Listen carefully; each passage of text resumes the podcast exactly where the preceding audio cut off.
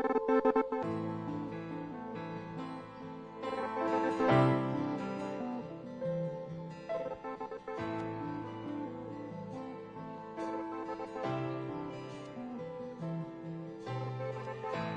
porta da casa mais simples, que o anjo da morte não entra.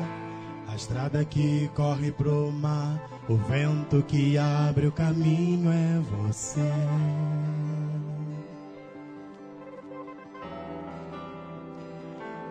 Você.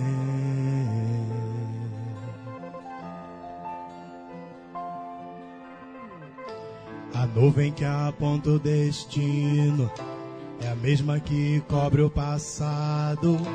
O pão que sacia a fome, a rocha que mata minha sede é você.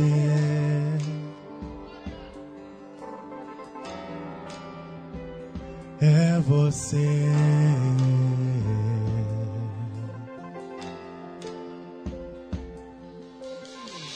Mais perto do monte, mais perto da face, me espanto com o peso da tua glória. Mais perto da glória, mais perto da morte, o medo quer me parar, então me tira o medo que me faz dizer, Moisés, suba em meu lugar. Me faz entender. Vai. tempestade é você, Chuva forte é você. vento forte é você, e o que me faz tremer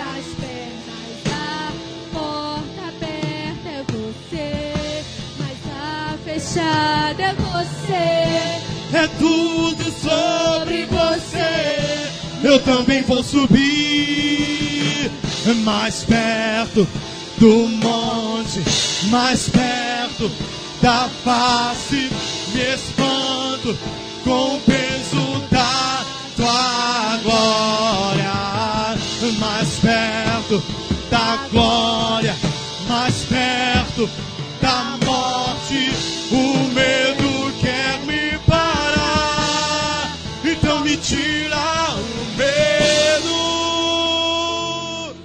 que me faz dizer, Moisés, suba em meu lugar. Me faz entender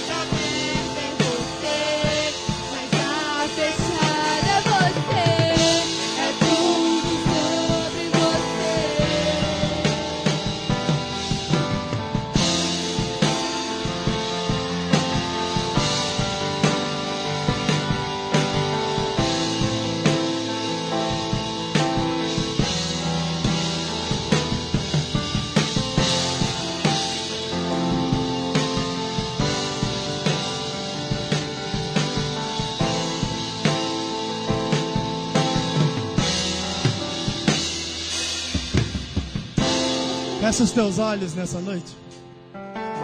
Erga as suas mãos. Fecha os teus olhos, erga as tuas mãos. A palavra do Senhor vai nos declarar em Números, no capítulo de número 11, no versículo de número 29. Moisés declarando a Josué e a todos que ali estavam e que podiam ouvir o som da sua voz. Ele disse: Não tenha ciúmes de mim. Não tenha ciúme de mim. Oxalá que todos, todos, todos profetizassem na presença do Senhor. Oxalá que todos, todos fossem cheios do Espírito do Senhor. Eu quero profetizar na noite desse dia que o céu já está aberto. Anjos nos céus estão declarando o seu nome, a sua casa, a sua família. Há uma adoração, um alinhamento. E essa adoração, esse alinhamento, nos é proposto pelo Espírito Santo de Deus que já se faz presente nessa casa, nessa casa, nessa casa. Porque dele, por ele e para ele são todas as coisas. E no nome dele nós repreendemos toda enfermidade, toda dor, tudo aquilo que não provém de Deus sobre a sua vida, sobre a sua família. Ei! Uh! Sejam cheios do Espírito Santo. Sejam cheios do Espírito Santo. Sejam cheios, cheios, cheios, cheios do Espírito Santo. Eu vou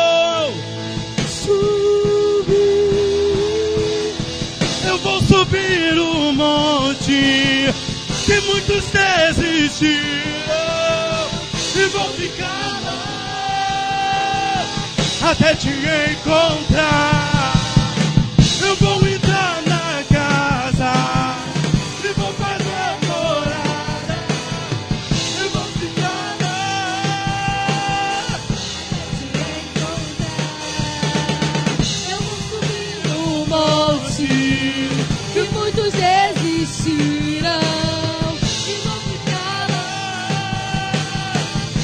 Te encontrar.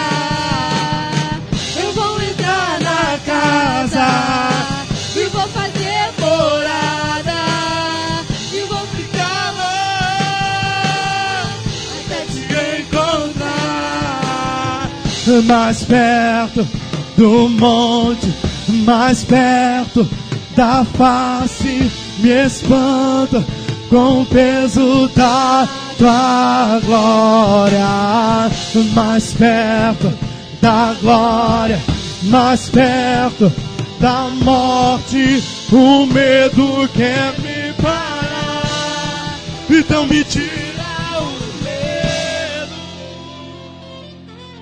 que me faz dizer Moisés, suba em meu lugar.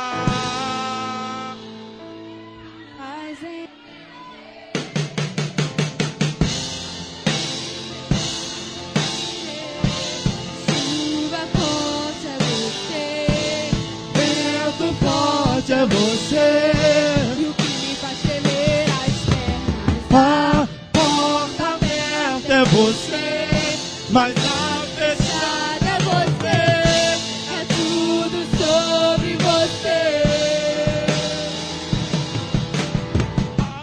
tempestade é você, chuva forte é você, vento forte é você, e o que me faz tremer as pernas. A porta aberta é você, mas a fechada é você, é tudo sobre você. eu também vou subir.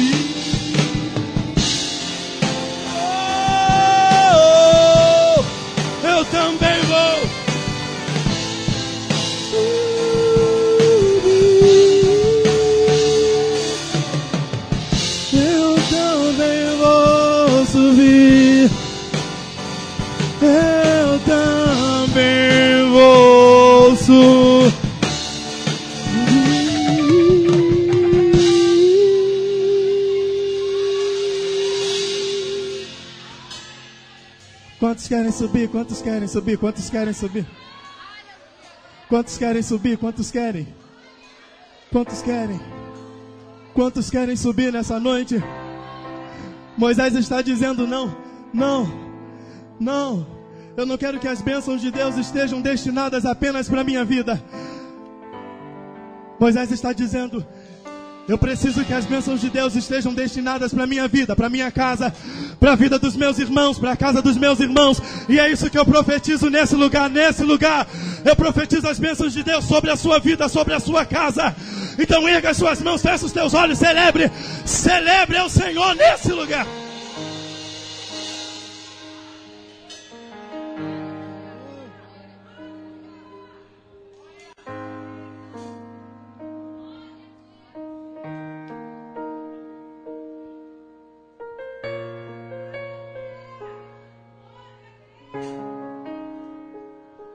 Me chego a ti com temor.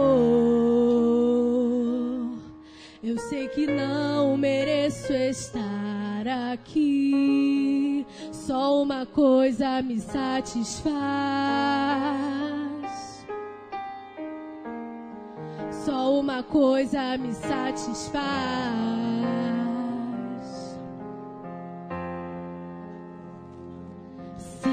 Carregar tua glória eu preciso estar coberto com sangue dos sacrifícios que eu fiz ao longo do caminho. Se há um preço a ser pago pra ter a tua glória, só uma coisa me satisfaz.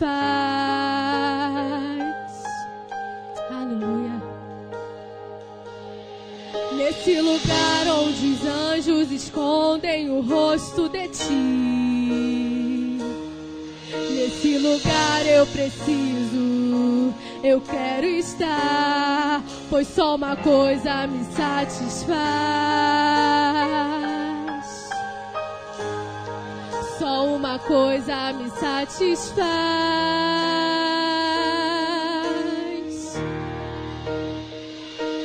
a tua glória,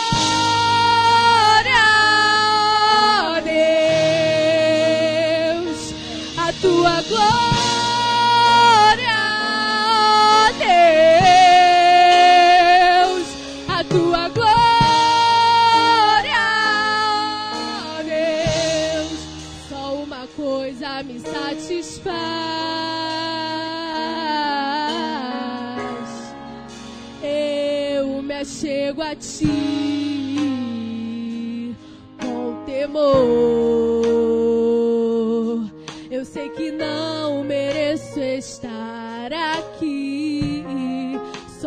coisa me satisfaz.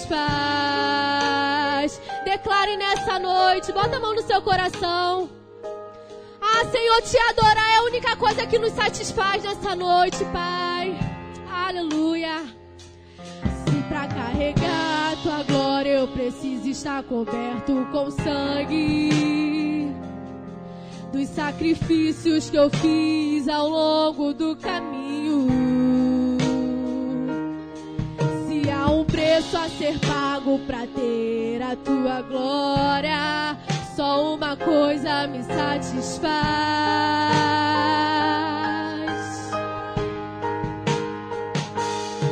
Nesse lugar onde os anjos escondem o rosto de ti.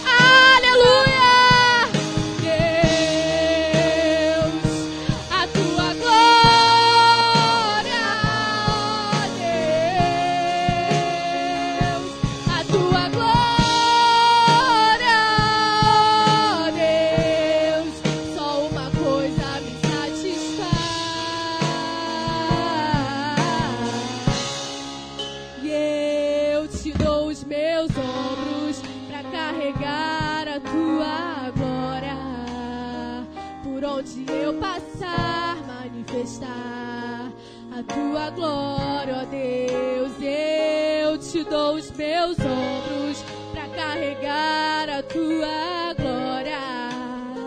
Por onde eu passar, manifestar a tua glória, ó Deus.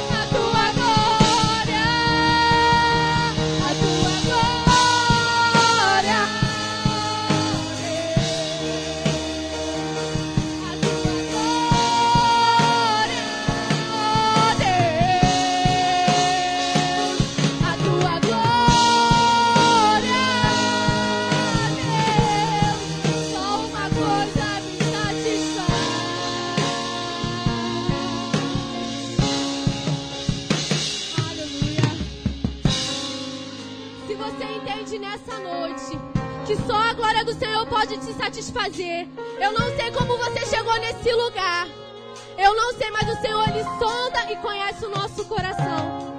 Então eu te peço nessa noite, coloque a mão no seu coração nesse momento. E declare junto conosco, Senhor, o que eu desejo, o que eu preciso e o que eu procuro é a sua glória. Eu não preciso mais de nada, Senhor, eu só preciso da sua glória nessa noite, Pai. Oh, aleluia, Jesus. Receba, Senhor, o nosso louvor nessa noite, Pai.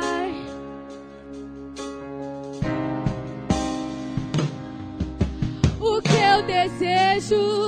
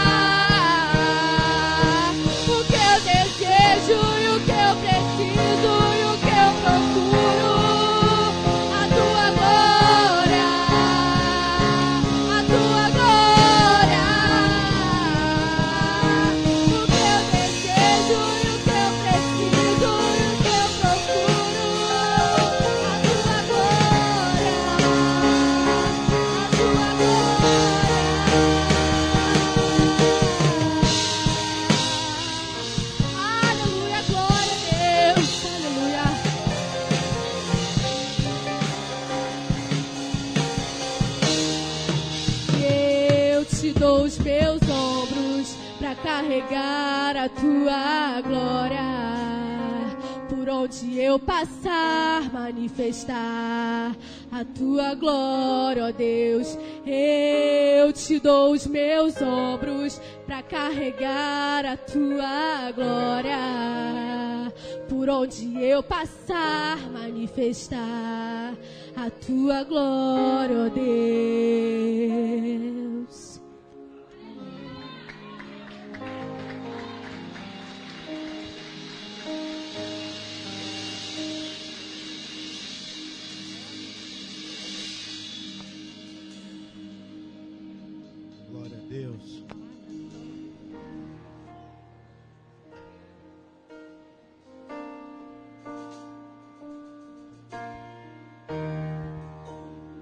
Quem pudesse, coloque de pé.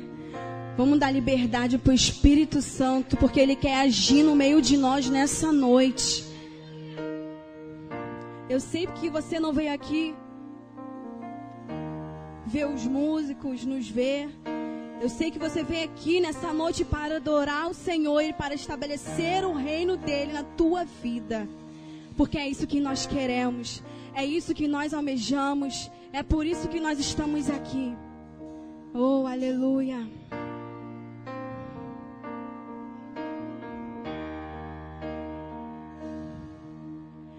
Toma o teu lugar, ó Cristo, Filho do Deus vivo, o único que é digno.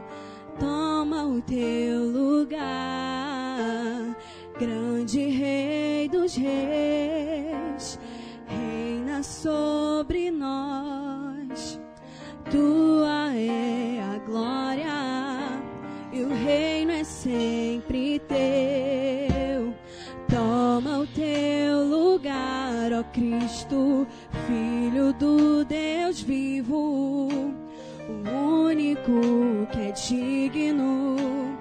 Toma o teu lugar, grande Rei dos Reis, sobre nós.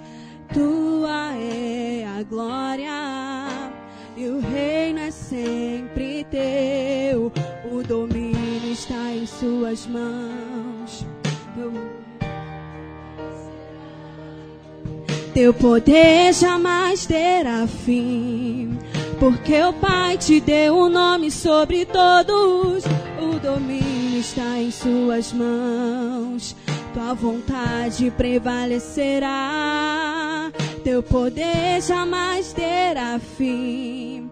Porque o Pai te deu um nome sobre todos. E juntos, como igreja, nós clamamos: Vem queimar de novo em nossos corações. Deixa a glória descer. Deixa a glória descer outra vez. Deixa a glória descer. Deixa a glória descer outra vez. Deixa a glória descer. Deixa a glória descer outra vez. O Espírito e a noiva clamam, vem. Aviva-nos. O Espírito e a noiva clamam, vem. Aviva-nos. O Espírito e a vem. Aviva-nos, aviva-nos. O Espírito e a noiva clamam, vem. Queremos queimar outra vez. Queremos viver novamente.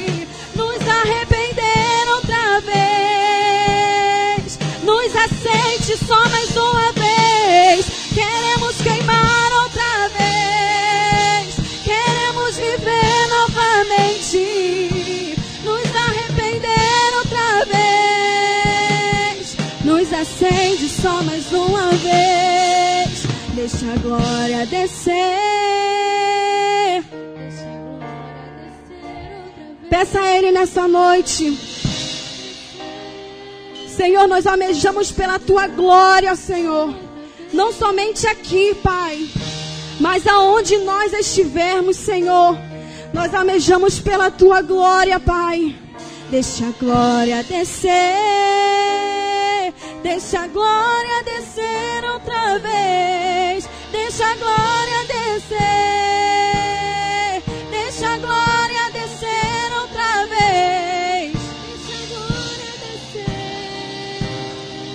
Deixa a glória descer outra vez. Queremos queimar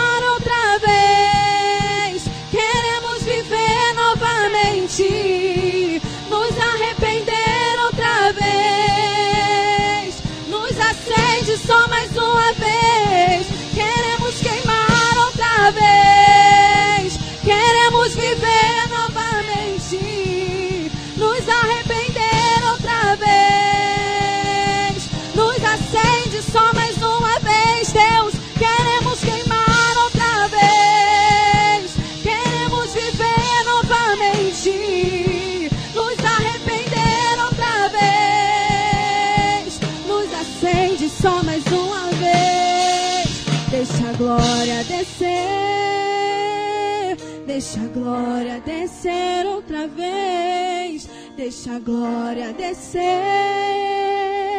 Deixa a glória descer outra vez. Deixa a glória descer. Deixa a glória descer outra vez. Deixa a glória descer. Deixa a glória descer outra vez.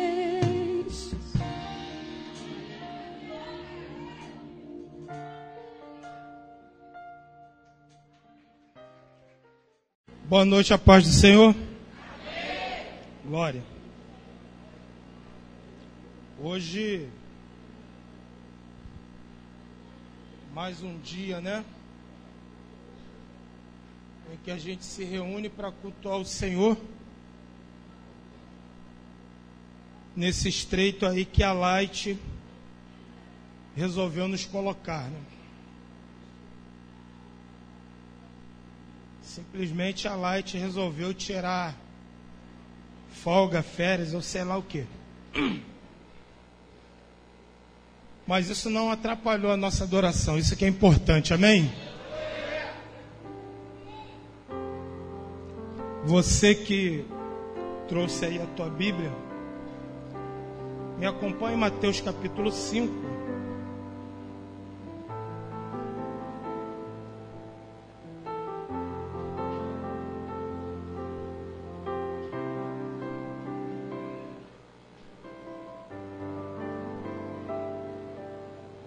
Capítulo 5, a partir do versículo 17.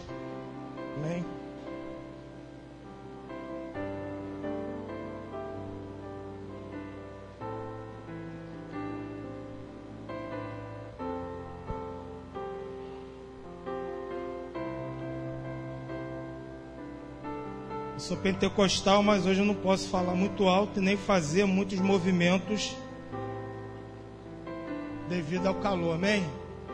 Então vou ficar paradinho aqui.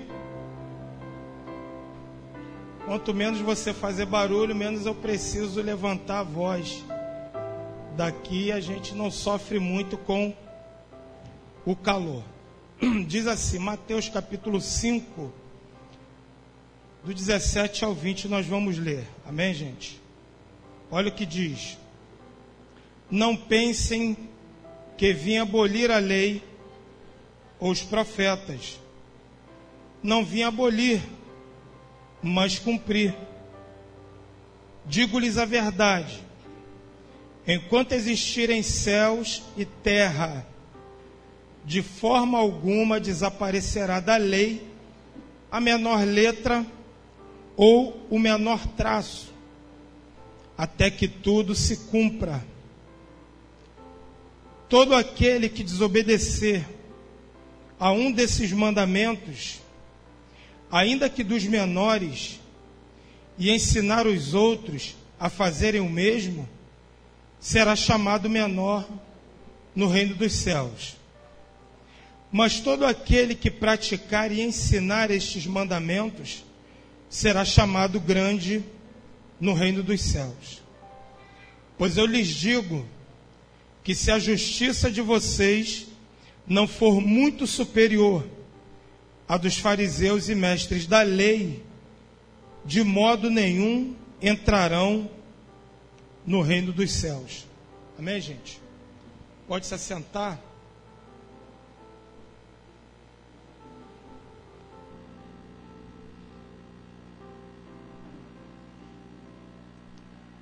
Jesus, ele mais uma vez,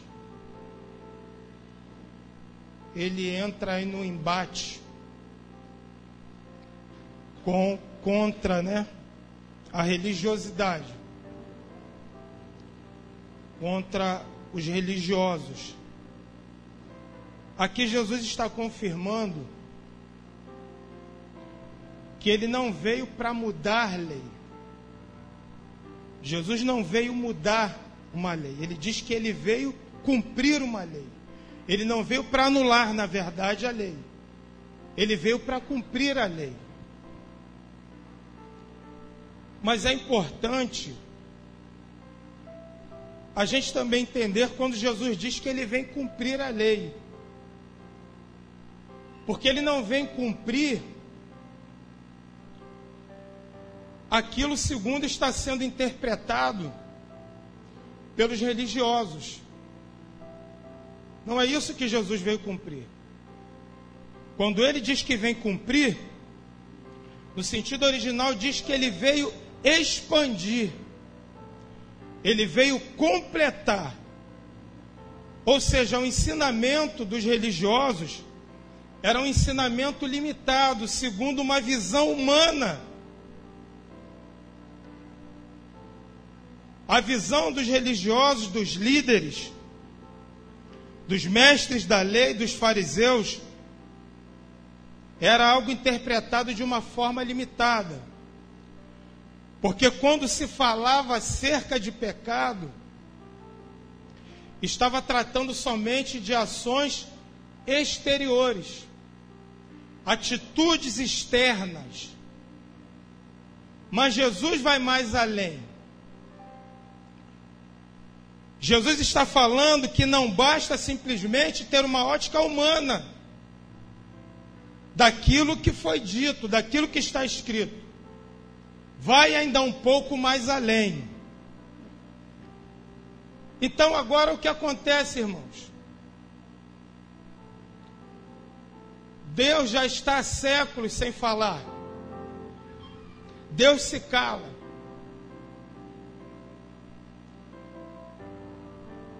E é importante nós sabermos que se não há instrução de Deus, dificilmente se consegue cumprir alguma coisa. E durante anos, o povo sendo instruído por pessoas que não tinham nenhuma fidelidade, estavam tomados aí pelas suas vaidades, se corrompendo e levando também o povo a mergulhar nesse abismo da religiosidade que, na verdade, não aproxima as pessoas de Deus. Mas, na verdade, a, a religiosidade ela afasta as pessoas do Senhor. E agora Jesus começa com o seu sermão Jesus começa a tratar com o povo.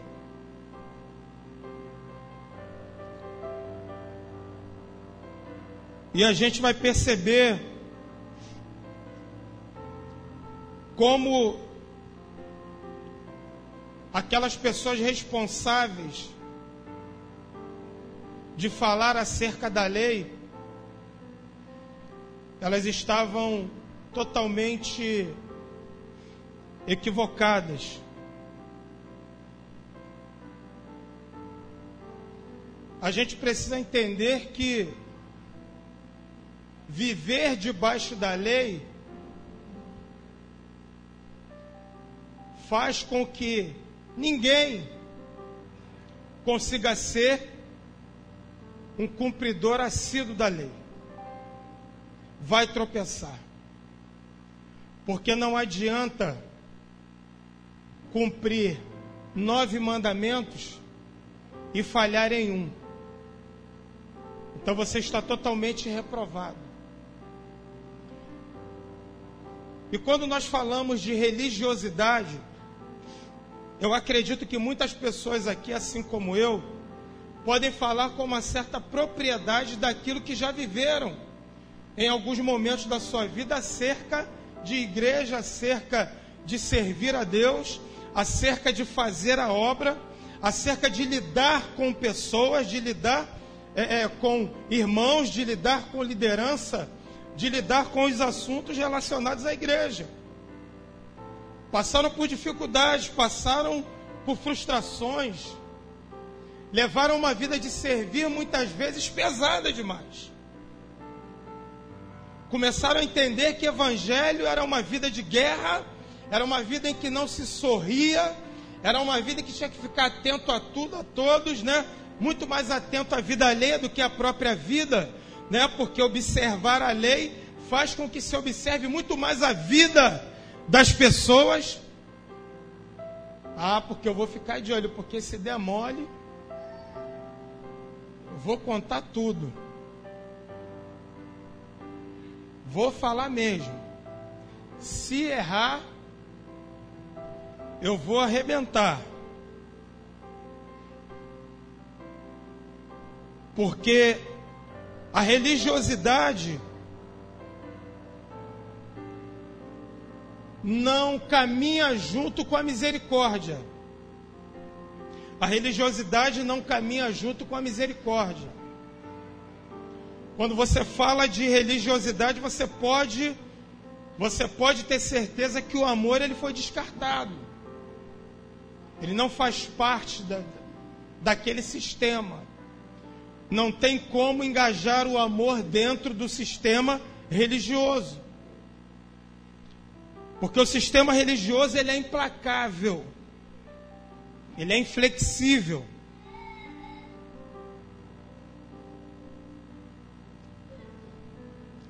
E Jesus ele começa a deixar bem claro de que ele não veio para bater de frente com aquilo que ele sabia que era sagrado. Jesus não veio bater de frente, ele simplesmente veio fazer com que se fosse entendido que o que estava, o que estava ali naquelas escrituras havia algo de muito mais profundo. E é interessante como há uma necessidade de se pegar as coisas ao pé da letra e aplicar aquilo sem misericórdia nenhuma sobre a vida de alguém. Porque é necessário punir. Porque é necessário levar constrangimento, é necessário expor É necessário envergonhar, intimidar. É necessário controlar, manipular né? vidas. Porque a religiosidade ela tem essa coisa voltada a controlar, né? A manipular. Então agora quando Jesus ele chega e ele começa o seu ministério, e ele começa agora a falar coisas de uma profundidade em que isso começa agora a chocar as pessoas de uma forma em que aquilo que os mestres da lei e os fariseus falavam já não despertava mais interesse. Espera aí, está acontecendo alguma coisa nova que está sendo ministrado dentro das próprias escrituras. E eu já estou aqui há anos ouvindo os fariseus, eu já estou aqui há anos ouvindo os mestres da lei, mas eu nunca ouvi uma coisa tão profunda como eu, como eu ouvi através desse profeta chamado Jesus. E agora a atenção ela começa a ser voltada para uma outra direção.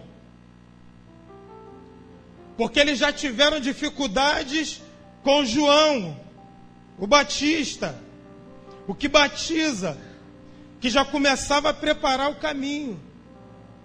E agora chega Jesus também embalado, trazendo coisas tão profundas que agora já não está mais ficando, já não está ficando mais interessante ficar debaixo daquele poder manipulador, ficar debaixo é, é, daquele sistema controlador, daquele sistema que oprime, daquele sistema que não permite o crescimento, daquele sistema que não permite se caminhar, daquele sistema que não dá a mão e diz: olha, é, vem crescer junto comigo, vem anda comigo, porque eu tenho, eu tenho, eu tenho coisas profundas, eu tenho coisas é, é, é de, de, de outro nível para que você possa desfrutar. As pessoas não estavam mais querendo saber daquilo que os mestres da lei e os fariseus estavam aplicando para a vida delas. E isso é um problema.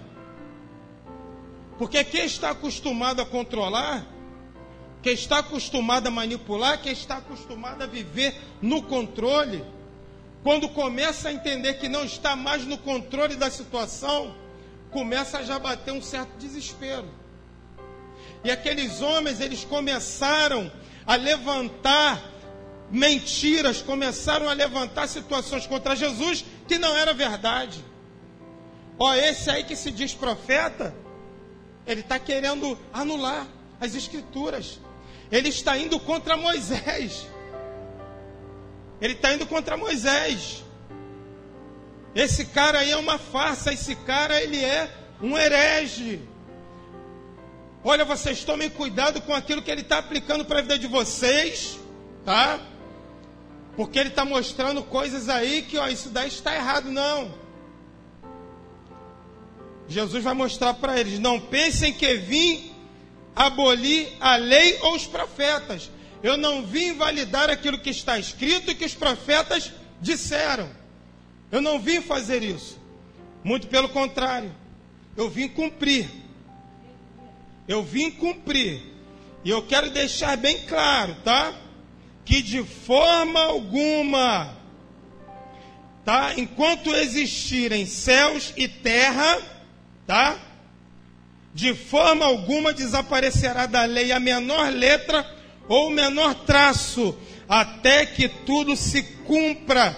Ou seja, algumas versões vai dizer que não, não, vai se esquecer de nenhum J ou um tio daquela menor letra ou daquele menor sinal. Ou seja, Jesus está dizendo bem claro: olha, a lei é perfeita e nenhum detalhe daquilo que foi escrito vai deixar de se cumprir.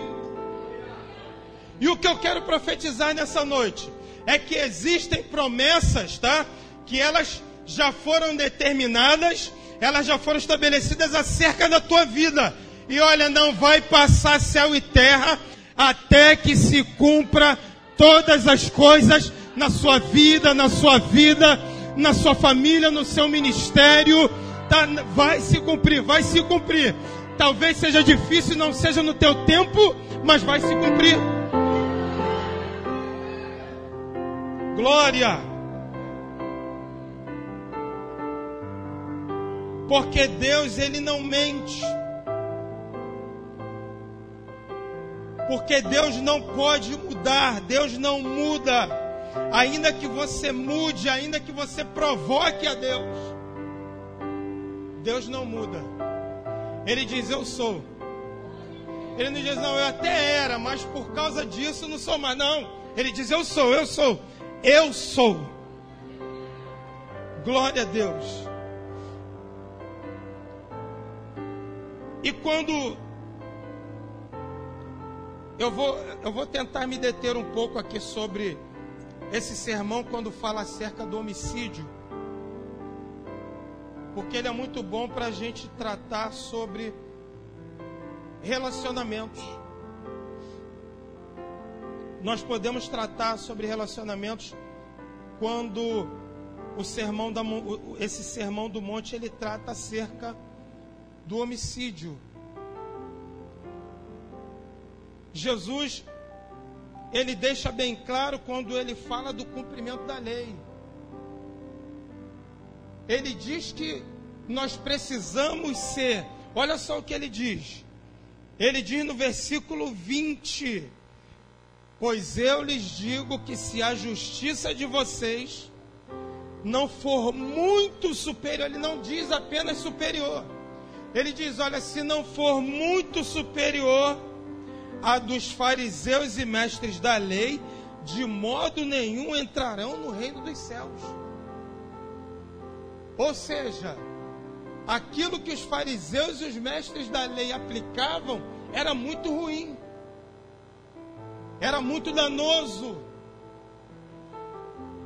era como erva daninha sendo semeada na vida das pessoas, era ruim, não prestava, não edificava, não transformava. Se transformava, transformava para pior. Então Jesus diz: Olha só, se a justiça é de vocês, se aquilo que vocês absorverem e aplicar na vida de vocês e na vida de, na vida de outras pessoas, se não for superior a isso aí que eles têm apresentado, dificilmente vocês vão herdar a vida eterna. Então Jesus começa a dizer que não é bom acompanhar esse tipo de pessoas religiosas. Que é furada, né? É uma barca furada. Você andar debaixo dos conselhos de pessoas religiosas. Porque pessoas religiosas, elas são como aquilo que Jesus falou: se os teus olhos forem maus, o teu corpo todo ele ele está em trevas, ou seja, a pessoa religiosa ela é doente, ela é crítica, ela é doente, nada presta a não ser ela, né? A vida dela não é cristocêntrica, é egocêntrica. É ela que é boa, é ela que sabe tudo, é ela que manda no pedaço e, e você não dá ouvido mais a ninguém. Esquece esse negócio desse Jesus aí, ele está falando coisas aí que parece até parece que Jesus está facilitando a vida de alguém, mas não está. Escuta isso. Porque Jesus está dizendo o seguinte, versículo. Fugiu aqui. 21, escuta. Vocês ouviram o que foi dito aos seus antepassados: Não matarás e quem matar estará sujeito a julgamento. Vocês ouviram isso aí? Mas eu, Jesus, digo para vocês o seguinte, ó. Mas eu lhe digo que qualquer que se irá contra seu irmão estará sujeito a julgamento. Ou seja, os olhos de Jesus estão indo muito além de atitudes externas mas é o que está no coração das pessoas. Você está entendendo? Diga amém. Só se você estiver entendendo. Você está entendendo mesmo? Então Jesus está Jesus está dizendo o seguinte: olha, você não vai ser bonzinho, você não vai ter minha aprovação se você não pegar uma arma, ou você do seu próprio punho você ferir alguém. Você não vai ter meu conceito por causa disso. Você vai ter meu conceito se no teu interior isso nem passa na tua cabeça de você fazer mal a uma pessoa. Porque se você só pensar em matar em alguém, em ferir alguém, em machucar uma pessoa, você já está debaixo de julgamento. Então agora não é só mais praticar, são essas coisas estarem inseridas no coração, amém? Olha o que ele diz. Qualquer que disser a seu irmão, Racá, será levado ao tribunal, e qualquer que disser louco, corre o risco de ir para o fogo do inferno. Irmãos, somente se você sair desferindo palavras, chamando alguém de louco, insensato, ou você falar qualquer coisa sem, sem, sem conhecimento de causa, jogando palavras ao vento, ele já diz que você já está também debaixo de julgamento. E as coisas que você fala no dia do juízo, elas serão usadas contra você. E ainda que elas não te condenem ao fogo eterno, elas, fazem, é, é, elas podem fazer com que você, é, é, no reino, você pode perder posições, entende? Posi é, é, posições maiores por causa das coisas que você proferia, palavras e das atitudes que você tomava. Então isso pode te prejudicar num posicionamento, não é isso? No dia de se concluir todas as coisas.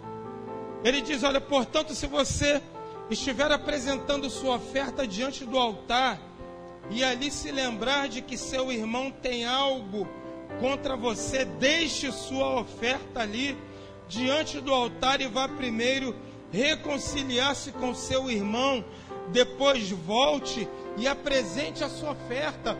Olha o que, que Deus está dizendo. Ele está dizendo o seguinte: ó, você, tudo que você for apresentar no altar, tudo que você for colocar diante do altar, entenda uma coisa. Se alguma pessoa, um irmão, ele tiver algo contra você, se você ofendeu alguém, se você sabe que alguém está chateado, magoado, ressentido contigo por causa do que você falou ou de alguma atitude que você tomou e isso magoou essa pessoa, olha, antes de colocar qualquer coisa diante do altar, você precisa se reconciliar com essa pessoa. Você precisa reconhecer os teus erros, você precisa reconhecer que o que você falou não foi bacana, que o que você fez contra essa pessoa não foi legal, isso prejudicou essa pessoa e você tem que ir lá e se acertar com ela, porque é muito mais importante, muito mais digno de, do que colocar qualquer coisa no altar, apresentar para, para Deus. Olha, como servo fiel, é você estar bem com o teu próximo. Aí às vezes eu fico pensando, será que é por isso que algumas coisas vêm? Eu sou dizimista, eu sou ofertante, muitas vezes elas, elas entram em questionamento quando é Senhor, não é possível, Senhor. Porque eu comecei a andar, vou ficar devagar aqui. Já comecei a suar. Senhor, mas não está acontecendo nada, mas isso e aquilo, poxa, por que não? Então, será que talvez não seja por causa disso? Porque nós achamos que a nossa oferta vai apagar qualquer tipo de transgressão. Será que nós achamos que a nossa oferta, o nosso dízimo ou aquilo que nós fazemos na obra vai apagar as ofensas que nós é, proferimos contra os nossos irmãos? Será que a gente tem essa ideia de que uma oferta vai empurrar as coisas com a barriga e vai ficar tudo bem? Deus está falando para mim e para você nessa noite, ó, ó, ó, você adorou, você chorou, você ergueu as mãos, não é isso? Você ofertou, você está ouvindo a palavra, você até fecha o olho e fala, aleluia, Deus é verdade. Mas olha só, quer ficar bem com Deus? Vai ficar bem com o teu próximo. Quer bênção de Deus? Vai se reconciliar com o teu irmão. Porque existem pessoas que estão com suas vidas presas. Existem pessoas que estão com sua vida amarrada. Existem pessoas que estão com suas vidas atrasadas. Por quê? Porque são pessoas que vivem debaixo de um sistema religioso, ainda que isso não tenha sido aplicado na vida delas. E elas vivem o tempo todo no peso, vivem com embate, com guerra com, com tudo e com todos, guerreando contra Deus, guerreando contra o seu próximo, guerreando contra sua família. Mas o Senhor fala para você nessa noite: hoje esse jugo pesado da religião ele vai ser quebrado na tua vida. Pelo amor de Deus.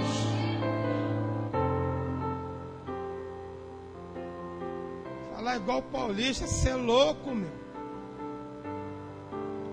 Eu não sei como as pessoas conseguem viver 24 horas por dia arrumando guerra. Não sei. Eu não sei como elas conseguem.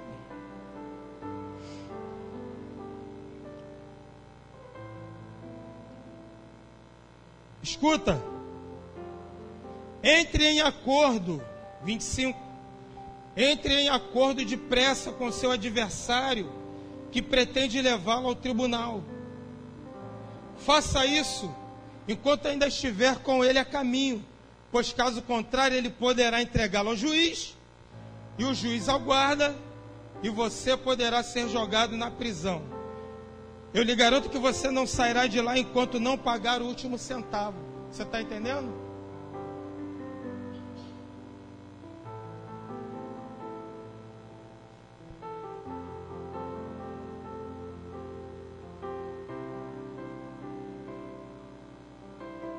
Jesus está falando: olha, não é bom você viver guerreando com as pessoas.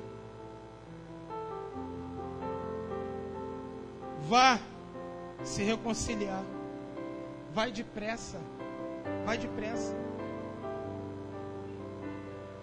Não fica na rede social se justificando, não. Vai se reconciliar. Pelo menos vai no privado, vai lá no Messenger, né? Não tem alguma coisa dessa forma. Irmão, irmã, preciso conversar com você. Eu acho que não vale a pena a gente ficar guerreando, lançando flecha lá para pegar você lá não sei aonde, você mandando para cá. Vamos nos acertar. Porque isso é coisa de religioso. Religioso que gosta disso. Vou lançar, vou lançar minha flecha, agora eu vou ficar lá acompanhando. Irmão, irmã, eu não tenho aquela pessoa na, na rede, não. Fica de olho aí, qualquer coisa, aí tu vê alguma coisa errada, manda um sprint aí pra mim, que eu quero ver se tá, tá mandando em direta pra mim.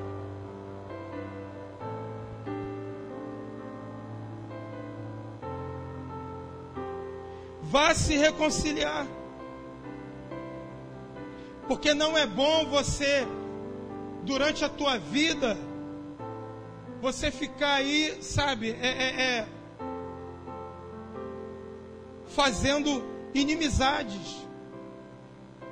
O que a gente precisa entender é da separação entre luz e trevas, porque a minha vida de luz, ou ela vai influenciar alguém a vir comigo para a luz, da luz que reflete na minha vida, ou ela vai entender que eu não tenho nada a ver com ela e ela vai sair fora. O que não pode é eu, da minha própria conta, eu viver no embate, eu viver criando situações para poder duelar com essas pessoas. Eu não posso viver debaixo dessa dessa mentalidade, eu não posso viver debaixo dessa ideia, porque eu não sou nenhum religioso. Jesus, no Sermão do Monte, ele diz: Olha, bem-aventurado são os pacificadores. Ele não diz bem-aventurados são os, os promotores de guerra. Ele não diz bem-aventurados são, são os mal-humorados. Ele não diz bem-aventurados são aqueles que veem defeito em tudo, não. Ele diz: olha, bem-aventurado são aqueles que choram, porque serão consolados. Bem-aventurados são os pacificadores, porque deles é o reino. Então nós não podemos ir na mão contrária daquilo que Jesus está ensinando. Então o olhar de Jesus vai muito além do olhar da religião. Porque a religião quer guerrear. A religião é o seguinte, ó, aqui é uma, é uma placa. Essa outra placa, e tem outra placa aqui, não é mesmo não? Não, então, então é inimigo. É inimigo.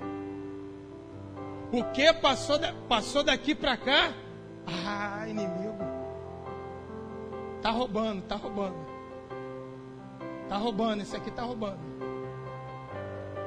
É inimigo, olha, cuidado, hein? Cuidado, hein? Vão tudo pro inferno, hein? Cuidado. Cuidado.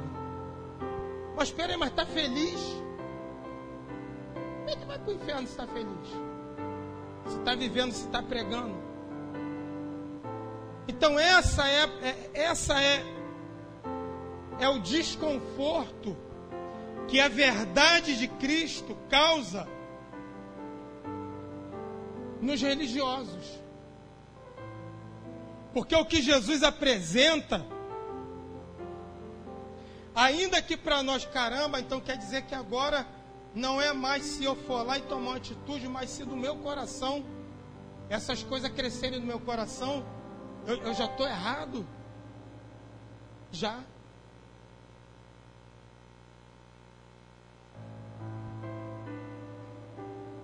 mas ele vai nos, ele, ele vai nos levar mais adiante e vai nos fazer entender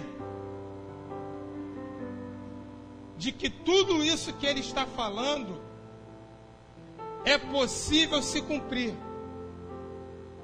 porque ele tem a resposta para isso. Jesus não te dá nada que você não possa cumprir. Porque aí ele já não mais seria o justo, ele seria um injusto. Como é que me dá alguma coisa que eu não posso cumprir? Injusto, isso é injustiça, não. pelo contrário, ele vai te mostrar que você vai viver acima da lei. Porque você vai viver no Espírito acima da lei. E quem vive no Espírito, segundo Romanos capítulo 8, agora já não há mais condenação. Porque a lei ela condena. Mas aquele que vive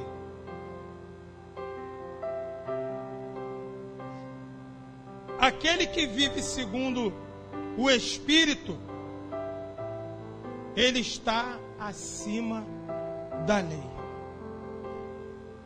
acima dos dogmas, acima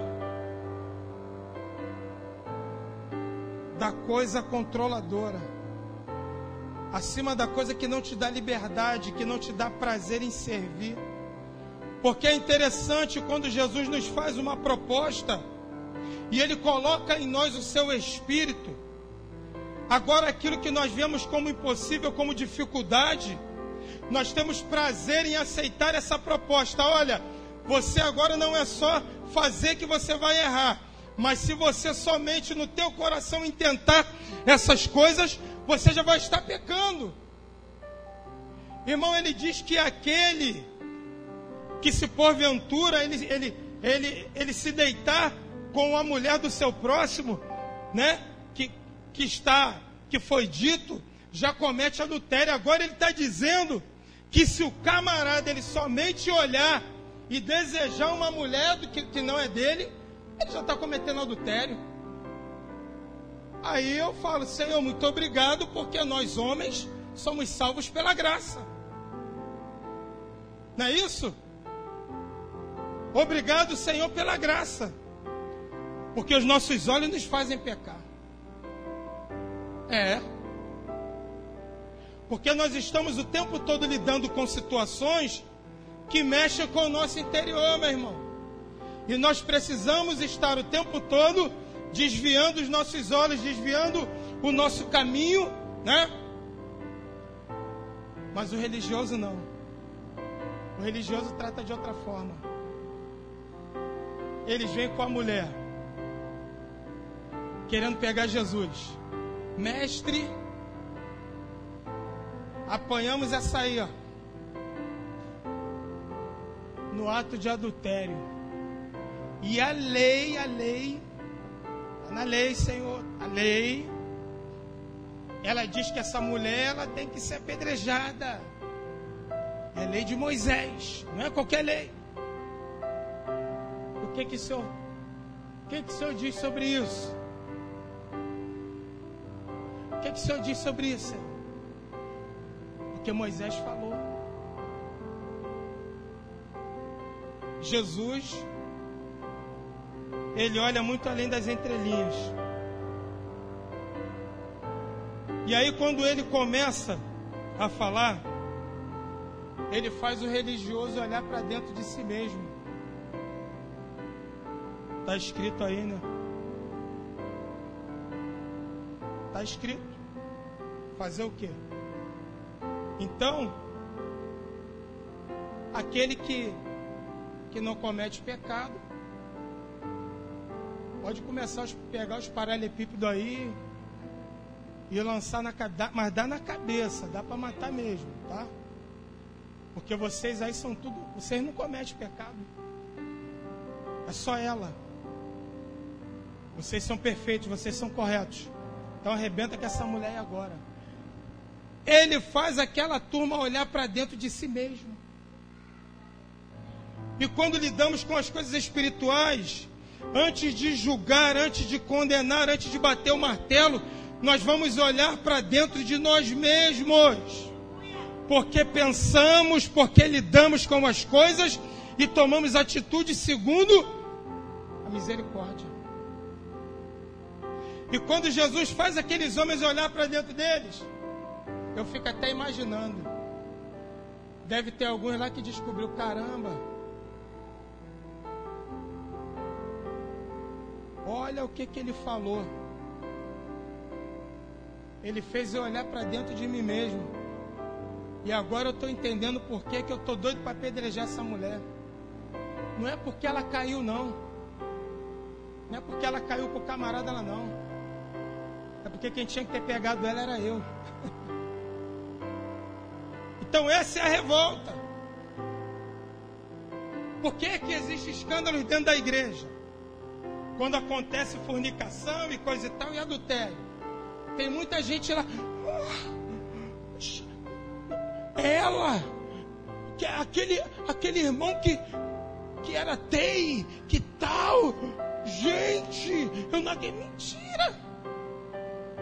Ela que queria estar lá com o irmão, aí ia falar, ah, sabia que aquela irmã não sei o quê. É porque são religiosos. Aí diz, ah, eu quero ver agora o que, que o pastor vai fazer, porque alguma coisa tem. É o nome da igreja.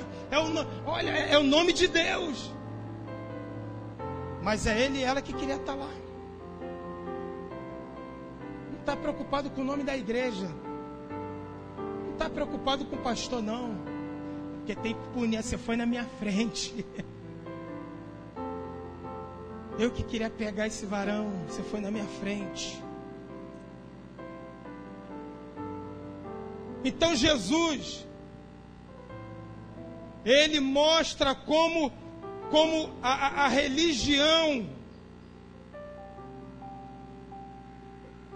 a religiosidade, ela, ela faz com que as pessoas elas se tornem hipócritas. Porque a religião ela cuida da aparência. Quem está entendendo? Mas quando você trata das coisas pelo Espírito, a tua maior preocupação é o teu cuidado com o teu interior. Escuta isso. Põe aqui, por favor, Mateus 27. Partir do 16.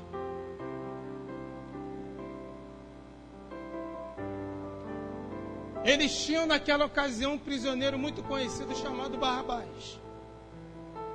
Pilatos perguntou à multidão que ali se havia reunido: Qual destes vocês querem que lhes solte? Barrabás ou Jesus, chamado Cristo? Porque sabia que o haviam entregado por inveja. Os mestres da lei, os fariseus, o que que eles estavam de Jesus? O que? Qual era o sentimento? inveja. Aqueles homens espirituais que usavam aquelas roupas, né? Filactérios e tal, sininho, né? Escritura, tudo lá na roupa deles. Aqueles homens entregaram Jesus para Pilatos por inveja. E a coisa era tão escandalosa que o próprio Pilatos sabia. E agora ele joga lá para a multidão: Olha, quem vocês querem aí que, que a gente passa o rodo. Aí sabe o que é que eles fazem? Eles induzem a multidão. Né? Quem, é, quem, quem, quem vocês querem que eu solte? Aí ele lá, Barrabás, Barrabás, fala que é Barrabás. Aí o povo Barrabás, Barrabás. E qual era o crime de Jesus? Nenhum. A inveja. Você entende quando diz lá fora que inveja mata? É a verdade. A inveja mata. Quando você cresce, o religioso, ele fica com ciúmes, ele fica com inveja. Quando você é honrado, ele fica desconfortável. Quando você começa a, a, a, a aparecer no, no, no cenário cristão, é, é, ele diz que, que, que, não é isso tudo, que você não é isso tudo. Quando você começa a contar as tuas bênçãos, as tuas vitórias para edificar a igreja, a cara dele, a, o religioso, ele fica com cara de insatisfação, porque ele não tem nada para contar. Quando ele diz que saiu, que ganhou uma alma, que a, pessoa estava prestes a, a dar cabo da sua vida, e você apareceu naquele momento e você foi instrumento de Deus para que aquela vida não cometesse uma bobagem fosse para o inferno, enquanto toda a igreja da glória, ela glorifica, ela fica feliz, porque você foi instrumento de Deus. E aí o religioso ele fica insatisfeito, porque vai dizer que você está querendo aparecer, que você quer se amostrar, que você não é nada disso. Mas eu quero te dizer, nessa noite não vai ter palavra, não vai ter inveja, não vai ter sentimento contrário, que vai atrapalhar a tua caminhada, que vai atrapalhar as tuas vitórias, que vai atrapalhar o teu ministério, porque querendo ou não, gostando ou não, o religioso ele vai ter que se conformar em olhar e ver você vencer. Só quem crê bate palma para Jesus.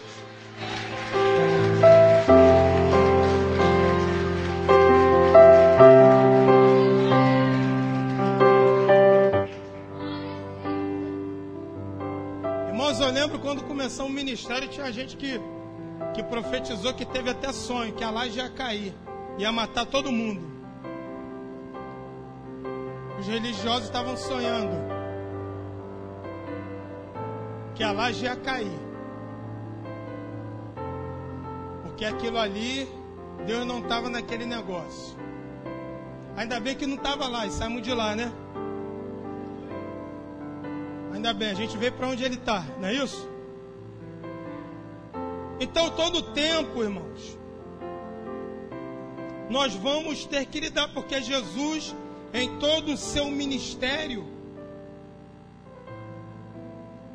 ele lidava com tudo e com todos. Mas o seu embate não era com as prostitutas, não era com o ladrão, não era com o publicano. As palavras de Jesus elas eram incisivas, eram duras. É quando ele tratava com o religioso.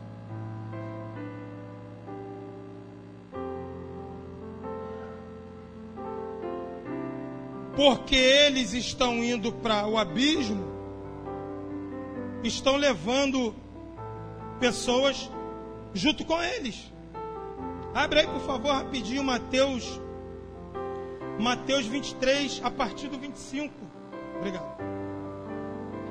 Mateus 23, a partir do 25. E isso você pode ter certeza que, que chocou até, até os seus discípulos. Porque à primeira vista, irmãos, os mestres da lei, os fariseus, eles eram cumpridores da lei por excelência. Aqueles caras lá são top. Olha, eles são, eles são top. Eram semideuses. Era como líderes hoje, né? líderes cristãos, líderes evangélicos hoje, em que as pessoas têm até, têm até medo de, de né, falar assim, pastor, pastor, não botar a mão nele não, porque é um homem santo, é um homem separado. Ele está ali porque ele, ele, que não é humano. Ele, ele é diferenciado, então não bota a mão nele, vamos falar a distância. Né? Posso falar, posso falar com o senhor? Posso ir até aí? Né? Posso ir. Ainda mais se ele estiver sentado ali, né? Eu só arriscado vim de joelho. Posso falar?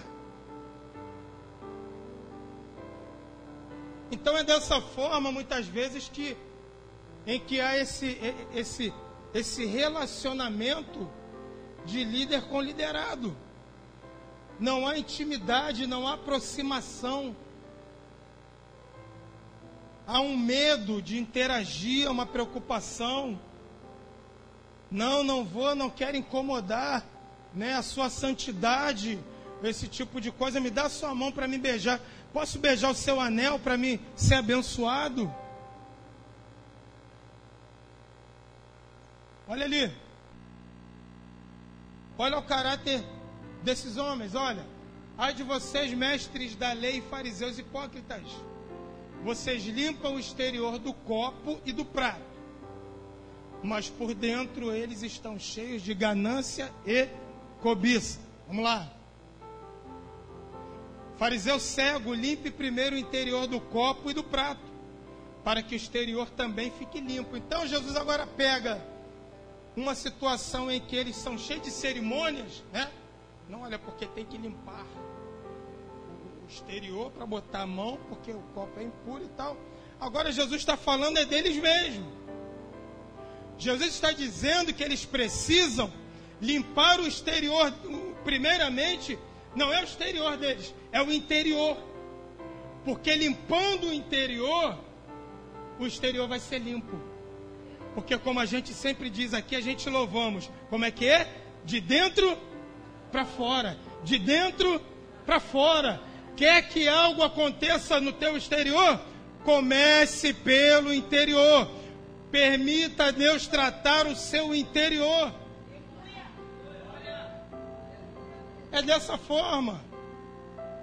Jesus compara eles a sepulcro caiado. Tá bonitinho, pintadinho, branquinho, mas por dentro só tem podridão e imundícia.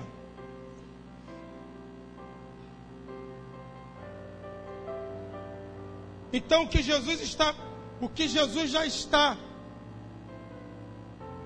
preparando é que eles precisam entender que o ensinamento que o povo tem recebido vai muito além, vai muito além de coisas exteriores.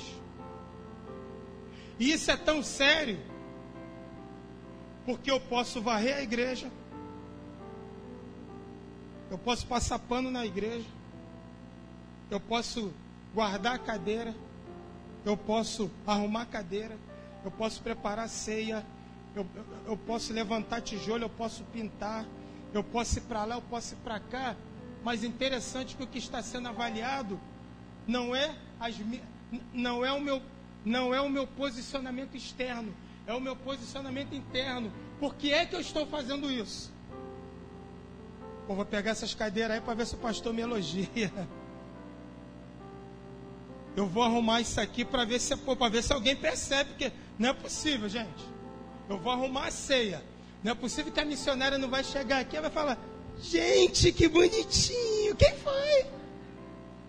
Aí chamar a pessoa que arrumou: Olha, tá lindo, parabéns. Então Jesus ele sonda as intenções do nosso coração. E quando você quer fazer alguma coisa para aparecer, você pode se arrebentar de fazer, mas Deus não está aprovando. Jesus chamou Davi, ah, porque só Davi tocava harpa e coisa e tal para reinar? Não. É porque Davi, ninguém viu ele lutando com o urso, com o urso e com o leão para defender as ovelhas. Ninguém viu. Mas Deus viu. Mas Deus viu. Então existem situações na nossa vida que ninguém precisa ver. E quando ninguém vê, que é legal. Não, não é possível que está honrando fulano. Não é possível que está honrando a, a, fulana. Não, não é possível. É possível, você sabe por quê? Porque Deus conhece as intenções do coração. E as atitudes que estão sendo tomadas não estão sendo tomadas por, por, por intenção hipócrita. É de coração, é de coração é de coração. Ou seja, irmãos, a religião, ela pode até nos deixar bonitos por fora, ela pode até no, no, nos enfeitar, ela pode até fazer com que uma roupa legal tire alguns elogios, mas entenda uma coisa: isso tudo não quer dizer nada para Deus. Em um certo momento, o príncipe lá dos fariseus, uma pessoa muito importante, ela vai abordar Jesus, sai à noite preocupada para que os seus amigos, né, é, a sua turma, não veja e vai lá ter com Jesus. Olha, eu vejo que tu és mestre mesmo, porque as coisas que você faz, olha, tem, tem que ser da parte de Deus. Aí o Senhor fala para ele, ó, Nicodemos, é necessário nascer de novo. Deu um nó na cabeça de Nicodemos. O Senhor está nos chamando a compreendermos o seu querer na nossa vida, a vivermos pelo Espírito. O Senhor está nos chamando a rebater, assim como Jesus fez, qualquer investida ou tentativa de nos levar a viver uma vida de religiosidade. Nessa noite, os patuás caem por terra, a idolatria cai por terra, a inveja cai por terra, as guerrinhas caem por terra, tudo isso cai por terra. Hoje eu estava falando aqui no discipulado do batismo. Eu, eu, eu gosto de tratar dos questionamentos né, que existem acerca de batismo. E eu estava falando sobre questionamento de, sobre casamento. Não, porque olha, se não casar, não pode botar a mão na ceia, porque vai ser fulminado e não, não pode descer as águas e coisa e tal. Eu falei, ah, tá. Deixa eu falar uma coisa para vocês. Tem muita gente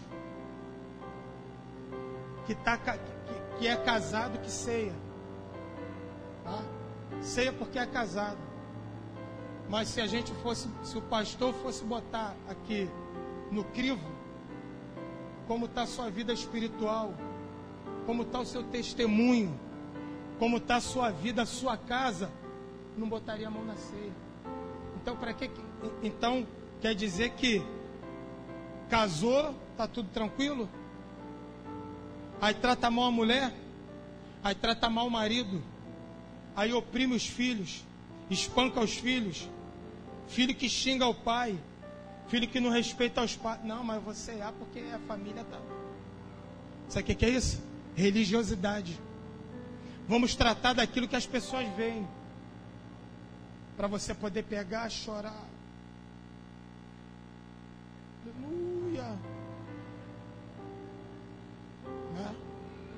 Pode botar a mão aí. Mas você não, que você está fornicando. Fornicando por quê? Usam situações totalmente antibíblicas e dificultam a vida das pessoas. Tem muita gente hoje que ainda sofre por causa dessa enfermidade da religião. Mas o Senhor te chama nessa noite para viver coisas novas, viver novidade, viver amor, não ficar vivendo guerra, não ficar vivendo opressão, não ficar vivendo é, é, é, disputas, está fora. Quem quer chegar vai ser bem chegado. Quem quiser ir, Deus abençoe. Porque eu aprendi uma coisa no Evangelho. A maior tática que eu uso para te prender a mim, eu aprendi, é eu te dar liberdade. Porque um dia você sai e depois se cumpre aquela história do filho pródigo aqui nesse lugar. Saiu, provou um monte de coisa, foi para um monte de lugar, deu glória, aleluia. Não, agora eu vou ficar aqui porque lá não sei o que, aí vai começando a sentir o peso, aí vai vendo o peso da religiosidade. Ai meu Deus, eu já estou pensando aqui quando o pastor Cláudio me zoava, quando ele mandava zap, quando ele brincava comigo. Aqui ninguém fala, aqui estão olhando para minha roupa, aqui estão perguntando se eu isso, se eu aquilo. Eita, pera aí, pera aí, pera aí, eu estou caindo em si agora, eu vou voltar para o projeto.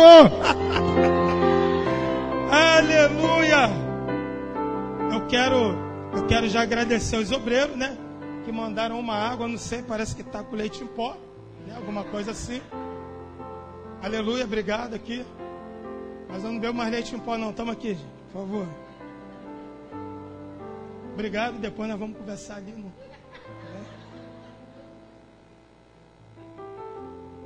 Então hoje a minha tática para te prender a mim é te dar liberdade. Amém? Que você pode ter certeza. Nenhum sistema religioso vai te aproximar de Deus. Então, ó, então muitas vezes nós temos que nos policiar, né? Nós temos que nos policiar. É aquela ideia de, olha, analise o homem a si mesmo. Chegou o momento de você se analisar. E qual é o caminho, qual é a visão que você está tomando? Você está vivendo cristianismo ou você está vivendo religião? Você está vivendo aquela coisa onde não, olha, porque tem que ser tudo certinho. Cuidado. Tem que ser tudo politicamente correto. Irmão, viva o Espírito. Viva o Espírito. Viva no Espírito. Que você vai se tornar uma pessoa feliz. Uma pessoa realizada você vai entender que as pessoas que estão ao teu lado não são teus inimigos, são seus amigos. Querem o melhor para você, querem ver você crescer, querem ver o teu ministério despontar, querem ver as promessas se cumprir na sua vida. Amém? Vamos aplaudir ao Senhor?